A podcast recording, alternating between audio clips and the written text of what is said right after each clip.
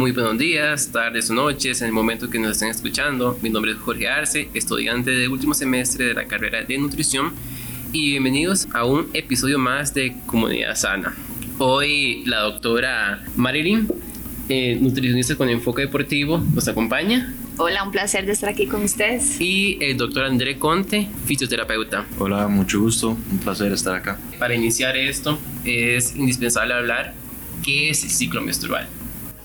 Bueno, yo voy a hablar aquí un poco como chica y también al mismo tiempo dándoles mis recomendaciones a nivel de nutrición y no se frustren porque al final todas somos súper diferentes, entonces creo que de la teoría a la práctica a veces es un poco complicado querer aplicar todo lo que nos encontramos, los conceptos. Entonces yo les voy a explicar un poquito de una forma muy sencilla cómo dividiría yo el ciclo menstrual. ¿ok? Bueno, vamos a ver. Usualmente dura 28 días, más no todas somos iguales. ¿ok? Participan principalmente dos hormonas, estrógenos y progesterona. Eso es lo que nos vuelve un poquito irregulares en el mes, entonces por favor compréndanos.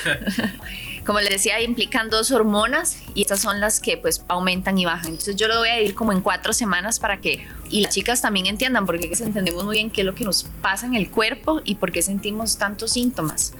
Entonces vamos a ver, del día 1 al día 6 es cuando estamos con el periodo, ¿ok? Es el sangrado. Básicamente aquí bajan nuestros estrógenos. No nos sentimos tan fuertes, de hecho hay dolor, tenemos dolor en la parte del abdomen, tenemos dolor en el busto y aquí varía un poco de cada mujer. ¿Por qué? Porque algunas pueden tener mucho sangrado y otras eh, pues no tanto. Entonces creo que aquí en el entreno, eh, creo que Andrea aquí nos puede hablar un poco de eso, es cómo hace una mujer para entrenar cuando tiene mucho, mucho sangrado. Es súper incómodo. Bueno, de hecho, eh, el entrenamiento debería ser eh, regulado según el ciclo menstrual de cada chica. Es lo, lo más recomendado. Pero, como eh, mi compañera lo dice, todas las chicas son o tienen un ciclo diferente. No es algo que sea exactamente igual para todas.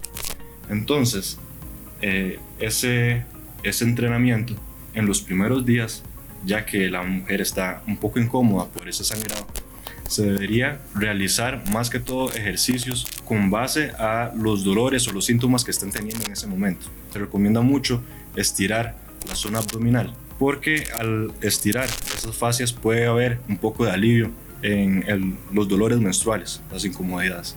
Ya después de ese sangrado, se estructura el ejercicio con base a las hormonas que eh, iremos describiendo más adelante.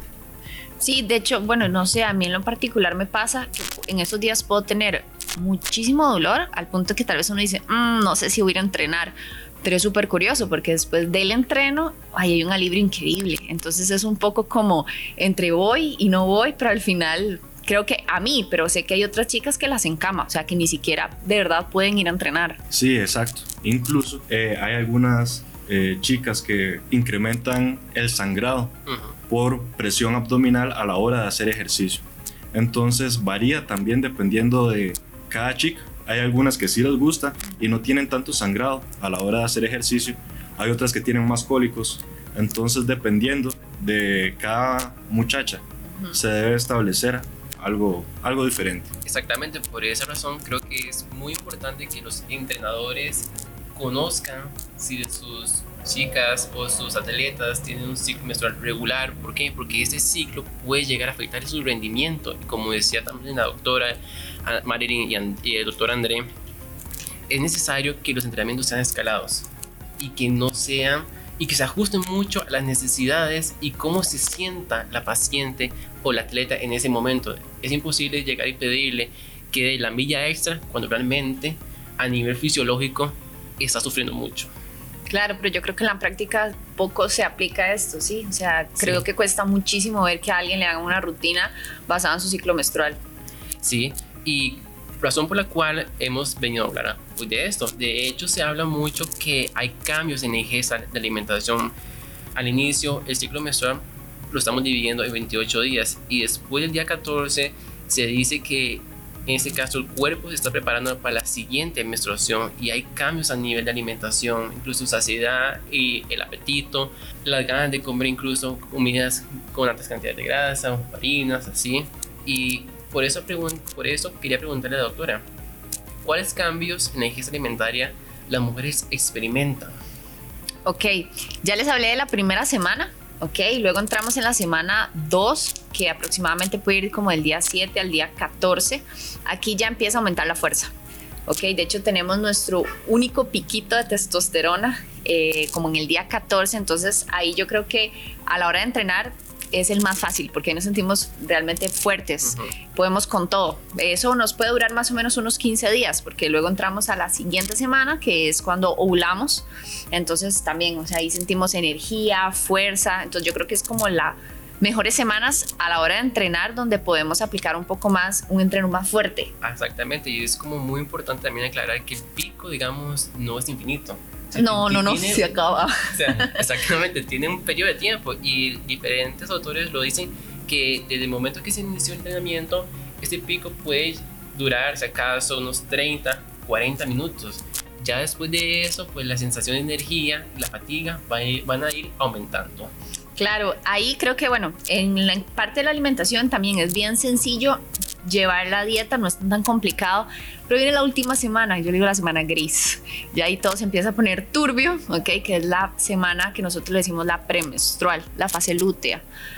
Eh, ahí ya todo cambia. Entonces ahí yo creo que ustedes es cuando más nos pueden notar súper diferentes, ¿sí? Entonces ahí retenemos líquido, entonces obviamente aumentamos el peso, tenemos cambios en el estado de ánimo, podemos tener acné, eh, obviamente inflamación, eh, nos da muchísima ansiedad. Entonces aquí entra el tema de queremos cosas dulces, pero también queremos cosas grasosas, que es lo que decía Jorge, eh, la ingesta, ¿verdad? Cambia muchísimo y aumenta un poquito la tasa metabólica. Entonces, de verdad tenemos más hambre. Esta es la semana yo creo que más complicada incluso para llevar la dieta. Sí, porque digamos, no estamos hablando que sea hambre emocional, sino que es a nivel fisiológico. No, no, uno siente, mi cuerpo me lo pide. Las ah. mujeres van a decir eso. De hecho, a los entrenadores de fijo les tienen que decir, es que mi cuerpo me pide algo dulce, ¿qué hago? Sí, y es por esa razón es muy importante que los entrenadores también escuchen a sus atletas y las necesidades que ellas tienen. Y creo que por eso es la siguiente pregunta, André. ¿Cuál es la importancia que los entrenadores conozcan el ciclo menstrual en sus atletas? Claro, es mega importante este, este tema. Y resulta que, bueno, dentro de las anatomías entre una mujer y un hombre van a haber diferencias y esto es debido a la testosterona. La testosterona en el hombre va a ser mayor que en la mujer. Esto lo que hace es que al desarrollo las estructuras sean diferentes. Por lo tanto, el error que cometen la mayoría de entrenadores es administrar las cargas de una forma igual, tanto en hombres como en mujeres.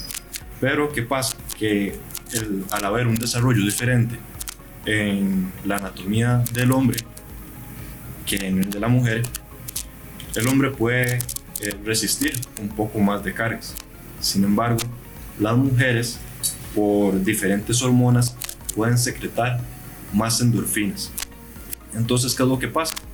Bueno, pasa que la mujer puede aguantar más el dolor, más eh, la fatiga, pero el desgaste físico es mayor. Entonces, en un entrenamiento, la mujer se va a quejar menos que el hombre, pero va a estar más desgastada. Y esto puede llevar a lesiones musculoesqueléticas por eh, esa liberación de endorfinas que la mujer tiene. Sí, por eso en ocasiones es muy importante tomar en cuenta que o medir que si la mujer tiene un ciclo menstrual regular, es decir, si le llega mes a mes, porque incluso si hoy en día eh, tenemos un aumento en los casos de síndrome de ovario poliquístico, claro. que eso puede incluso hacer que el periodo se dé cada dos, tres meses, incluso hemos escuchado atletas que no les llega en seis meses, o sea, eso y sumado con altas cargas de entrenamiento puede predisponer un aumento, a un aumento de lesiones. Sí, yo creo que aquí es importante dejar claro que no es para nada normal que una mujer no tenga su periodo. No es normal. Sí, exactamente. Por eso es indispensable, como, como hemos estado hablando, conocer sea, que hoy en día se, o se ha normalizado eso. Ah, no me llega, perfecto. No. Sí, mejor. Muchos dicen mejor, que dicha. Sí, pero eso realmente tiene un efecto muy importante, tanto a nivel físico, en deporte, que puede aumentar la predisposición a lesiones, como ya efectos a largo plazo, como los niveles de y progesterona pueden cambiar. Claro, yo creo que aquí, bueno, lo que me preguntabas ahora sobre la alimentación, Ajá. Creo que les va a afectar principalmente a las chicas que están en procesos de pérdida de grasa. ¿Por qué? Porque hay una restricción calórica. Entonces, ellas tienen menos comida. Imagínense en la semana que les expliqué, ¿verdad? Que estamos muchísimo más ansiosas, que queremos cosas dulces, pero al mismo tiempo queremos cosas con grasa, ¿verdad? No saben ni qué queremos básicamente, eh, pero tenemos más hambre y aparte de eso, estamos restringidas con la comida. Entonces, yo creo que mi recomendación general sería no hacer una restricción calórica tan fuerte, no más de un 10%, para que cuando pasen por esa semana eh, no sea, sea más llevadera, ¿sí? Y podamos también ir a entrenar. Yo creo que la idea no es dejar de movernos. Así que no se vuelva un tipo de tortura ni nada por el Claro.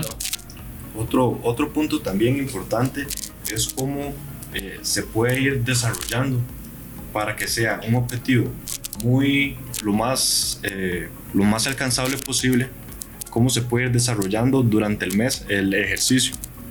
Y es aprovechando eh, las diferentes fases del ciclo menstrual para ir eh, abarcando diferentes cualidades que la mujer puede eh, tener según el, el deporte que practique o la actividad física que practique durante todo el mes. Entonces se recomienda también que, como lo decía Marilyn, en la segunda fase, que es la folicular, hay más eh, niveles de estrógeno y hay un pico de testosterona, que en ese momento se puede incrementar mucho más la carga. De hecho, los últimos estudios que han analizado el aumento del estrógeno hace que las fibras musculares se puedan regenerar mucho más rápido eh, que a diferencia de una fase en el ciclo menstrual donde hay un pico eh, menor de estrógeno. Por lo tanto, se tiene que aprovechar esos picos de hormonas para meter bastante la carga. Y después de, la, de esta fase, entonces se recomienda hacer una descarga de, de ejercicio. ¿Qué sería eso? Reducir la intensidad del ejercicio y aprovechar otras cualidades que también se pueden utilizar para algún deporte. Por ejemplo, flexibilidad es uno de ellos. Entonces, saber el ciclo menstrual del atleta es realmente importante. Sí, porque le permite a los entrenadores programar el entrenamiento básicamente de sus atletas y en qué momento pueden hacer los periodos de fuerza. Porque como han dicho ustedes, ese pico de testosterona es el más ideal para hacer programas de fuerza. Claro, pero aquí imagínense, pónganse en el lugar de cuántas personas nos pueden estar escuchando y dicen, bueno, pero yo voy al gimnasio y pues perdón, pero muchas de esas rutinas son súper genéricas, o sea, Sí, que no toman en cuenta un montón de cosas que ya sabemos que una rutina personalizada, evidentemente, como esto, por ejemplo, podríamos tomarlo en cuenta, el ciclo, más otro montón de cosas, pero en una rutina tan general que se hace en un gimnasio, ¿qué hacemos? Ahí. ahí es complicado. Por eso creo que queda mucho la conciencia de cada persona, más que todos los entrenadores, que realmente deseen hacer bien su trabajo, informarse, preguntar incluso a sus clientas cómo se sienten, o sea, en qué periodo, en qué momento su periodo está, eh, su ciclo menstrual ha sido regular. Y a partir de eso generar algún tipo de recomendación, obviamente basada en evidencia, no puedo llegar y decir, eh, ah no, no importa, siga, no, porque eso no es la idea, la idea es que todo vaya con un buen fundamento. Claro, claro, es importante como lo decía mi compañera, en muy pocos gimnasios en este momento toman en cuenta el ciclo menstrual de la mujer. Y como les dije anteriormente también meten cargas como eh, si no hubiera diferencias hormonales entre los hombres y las mujeres y eso hace que no pueda progresar de una manera idónea a nivel de su objetivo en el gimnasio, por ejemplo, o en algún, alguna actividad física, las mujeres. Cuando si se programa de una manera más organizada, según las fases del ciclo menstrual, puede ser mil veces más provechoso y alcanzar los objetivos mucho más rápido que solo incrementando cargas de una manera muy tradicional. Por eso es importante, eh, invito a todos los, los programadores de ejercicio fisioterapeutas eh, y demás, educadores físicos también, que se informen bastante de este tema para mejorar esas programaciones que están eh, dirigidas hacia las mujeres. Yo creo que también aquí es importante decirle a las chicas, por favor busquen eh, profesionales, ¿verdad? No busquen rutinas genéricas, no busquen rutinas de internet eh, y mucho menos tal vez busquen a la persona que se ve bien físicamente, porque pasa mucho, ¿cierto? Al que se ve bien físicamente, pero de estudios no tiene nada. Entonces, de esa típica rutina donde me ponen a morir cuatro semanas, no importa cómo usted se sienta, no importa si tiene energía o no, hágalo porque eso es lo que le va a dar resultados y no necesariamente y tomando en cuenta mucho la parte nutricional, porque en ocasiones hay restricciones muy graves que lo que pueden ocasionar es la famosa triada de la atleta femenina y que está compuesta por trastorno de la conducta alimentaria, osteoporosis que desgastan a nivel de los, de los huesos y difusiones o trastornos en el ciclo menstrual, es decir, puede alargarlo más y eso no se carga, no se carga el problema. Recordando que las recomendaciones o los requerimientos nutricionales son muy individuales para cada persona, doctora María, ¿qué recomendaciones podría brindar usted para un atleta? Ok, bueno, como les decía, lo primero, quizás no llevar una restricción severa, eso es lo primero. Creo que es un poquito más sencillo cuando tal vez la mujer está en un proceso de mantenimiento o incluso un superávit calórico, porque pues evidentemente tiene mucho más calorías. Pero vamos a ver, eh, con los carbohidratos, buscar siempre carbohidratos un poco más complejos, que den mucho más saciedad, ojalá abundante fibra en la alimentación. Entonces acuérdense que la fibra viene en vegetales, viene en frutas, eh, sí, leguminosas, claro, carbohidratos integrales. Se me ocurre avena integral o arroz integral, pan integral, por ejemplo. Una buena porción de proteína, por lo menos en los tiempos principales. La prote tiene un proceso de digestión más lento, nos va a llenar mucho más. Entonces vamos a, ¿qué es lo que estamos evitando? Esos picos de ansiedad, esas ganas de comer de más buscando que lo que estoy comiendo en mis comidas principales pues me llene. además he hablado mucho sobre las demandas de hierro, debido a que mensualmente hay una pérdida de sangre hay que tomar en las atletas. Es muy importante tomar en cuenta el nivel de hierro a nivel corporal, está bien. Sí, claro, yo creo que, bueno, aquí eso va, a depender mucho de las chicas, pero las que tienen mucho sangrado también lo pueden a veces eh, observar si hay una deficiencia de hierro un poco con las ojeras. Sí, estamos un poco más ojerosas en esa semana, pero bueno, ¿qué alimentos son ricos en hierro? Eh, carnes, principalmente carne roja, el hígado es una muy buena fuente de hierro. La sardina también, que es un alimento incluso un poco más económico. No muchas les gustan, pero bueno, es fuente de hierro. En vegetales, eh, en los vegetales verdes principalmente, también tenemos hierro. Y recuerden nada más que para absorber mejor el hierro, la vitamina C. Exactamente, se puede mezclar porque así digamos una deficiencia de hierro puede ocasionar es un deterioro en el sistema inmune, incluso mayor riesgo de, padecer anemia incluso una disminución en la resistencia a nivel deportivo. Y también incluyendo la parte del de ejercicio, André, ¿qué recomendaciones podría brindar usted? Ante la programación del ejercicio, yo recomiendo siempre eh, tener en cuenta varios principios básicos que aplicados a la mujer pueden ser un poco distintos. Entonces, el principio de, de individualidad, por ejemplo, es un principio que dice que todos somos diferentes, todos tenemos cualidades y capacidades diferentes y ante ahí debemos programar el ejercicio. ¿Cómo aplicaría esto más profundo en la mujer con el ciclo menstrual? Hablando con el atleta y sabiendo que a pesar de que eh, tengamos cinco chicas todas van a tener un ciclo menstrual diferente y a cada una se le debe programar diferente el ejercicio. Esa sería una de las recomendaciones. La otra puede ser el principio de la especificidad. Todas tenemos igual eh, un objetivo específico diferente y todo debe ir eh, con respecto a, a ese objetivo específico, según nuevamente y aclaro el ciclo que tiene cada una de las fases. Y además también el principio de la reversibilidad. ¿Qué sería esto? Es el principio que eh, nos habla de una carga progresiva, como les mencioné anteriormente, aprovechar la fase folicular donde hay mayores picos de, hormonas, de testosterona y de estrógeno, para aumentar la carga ahí. Después de, esta fase, hacer una fase de descarga, donde podemos eh, trabajar otras cualidades, pero no, tanto, no tan intenso con cargas menos elevadas. Durante la parte del sangrado, como lo mencioné al principio, hacer eh, ejercicios con base a los síntomas que tiene cada chica. Hay algunas que van a tener más cólicos, hay otras que no tanto, hay otras que van a tener más sangrado, hay otras que se van a sentir eh, no tan incómodas. Entonces, realizar diferentes tipos de ejercicios como estiramientos para eh, ayudar a esos síntomas y no perder una línea de entrenamiento.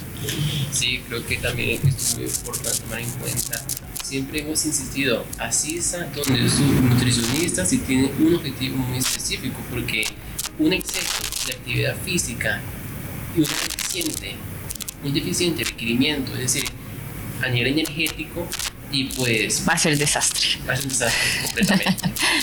y más bien quería agradecerles tanto a la doctora Marilyn y al doctor André por hablar un poco sobre nutrición y deporte durante el ciclo menstrual. Claro, yo creo que, bueno, Jorge, fuera de esto me estaba preguntando ya en la práctica cómo se hace y pues realmente no. O sea, cuando una chica va a nutrición y quiere un plan de alimentación, supongamos que quiere perder grasa, pues simplemente se planifica un plan que cumpla cuatro semanas eh, pues su restricción calórica, ¿cierto? Y no se toma tanto en cuenta, ok, en qué ciclo vas a estar y que si hay que aumentarle o bajarle. Entonces yo creo que aquí, porque eso vamos a ver en la práctica es muy difícil, habría que hacer prácticamente cuatro planes, uno por semana, ¿verdad? Entonces en la vida real eso no pasa.